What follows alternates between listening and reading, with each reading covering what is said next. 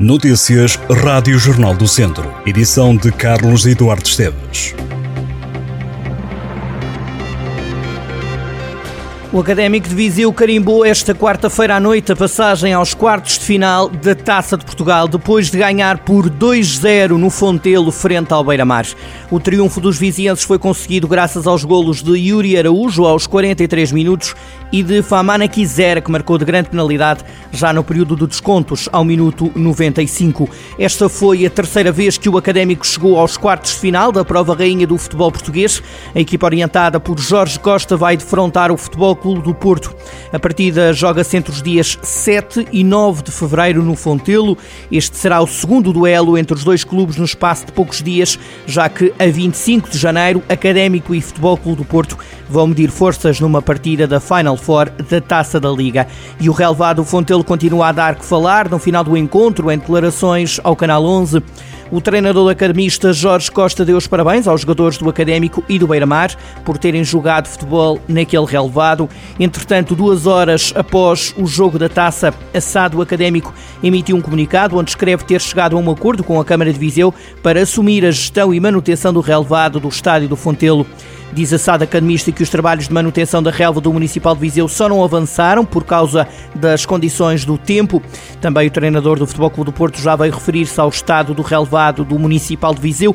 Sérgio Conceição assinalou que o melhor tapete verde é importante para os objetivos do académico, referindo que toda a gente ganha com um relevado um bocadinho melhor e de mais qualidade. Uma criança de 4 anos esteve esquecida na segunda-feira durante 6 horas dentro de um autocarro escolar em Sinfães. A menina residente em Fornelos e a frequentar o centro escolar de Nespereira foi encontrada depois de a mãe a ter ido buscar à escola. Escola que já abriu um processo de averiguações urgente. As duas funcionárias da empresa privada foram, entretanto, suspensas por ordem da Câmara de Sinfães, que não quer as duas mulheres ao serviço. Os psicólogos da escola também estão a acompanhar diariamente os pais e a menina. Para cautelar que este tipo de situação não se repete, o agrupamento de escolas impôs já novas regras para o transporte escolar de crianças. Continuam as greves de professores na região. Hoje houve protesto à porta do agrupamento de escolas do Viso em Viseu.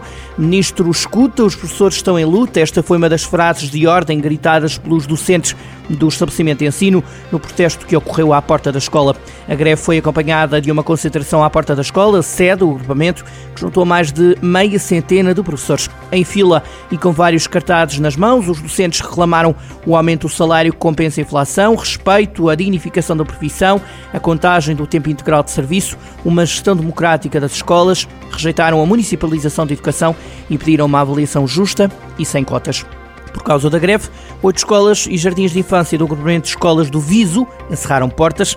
A escola 7 está a meio gás esta quinta-feira. Na escola secundária Viriato em Viseu, esta manhã também houve greve, mas apenas ao primeiro horário. Pelo menos 11 professores em frente ao estabelecimento de ensino manifestaram descontentamento face ao panorama atual do setor da educação.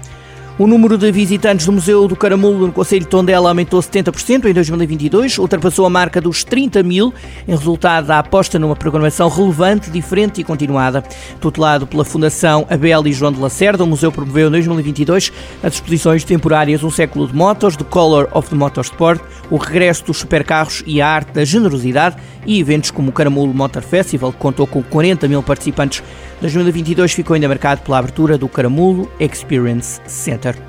Dez auditórios e cineteatros da região de Viseu vão receber um milhão e meio de euros do Plano de Recuperação e Resiliência para instalar novos equipamentos de vídeo, imagem e projeção de cinema.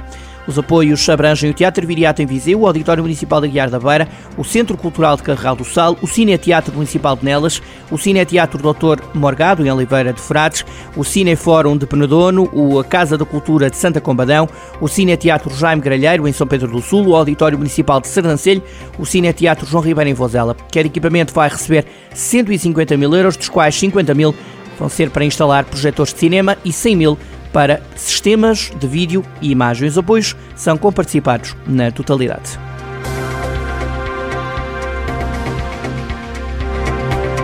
Estas e outras notícias em jornaldocentro.pt.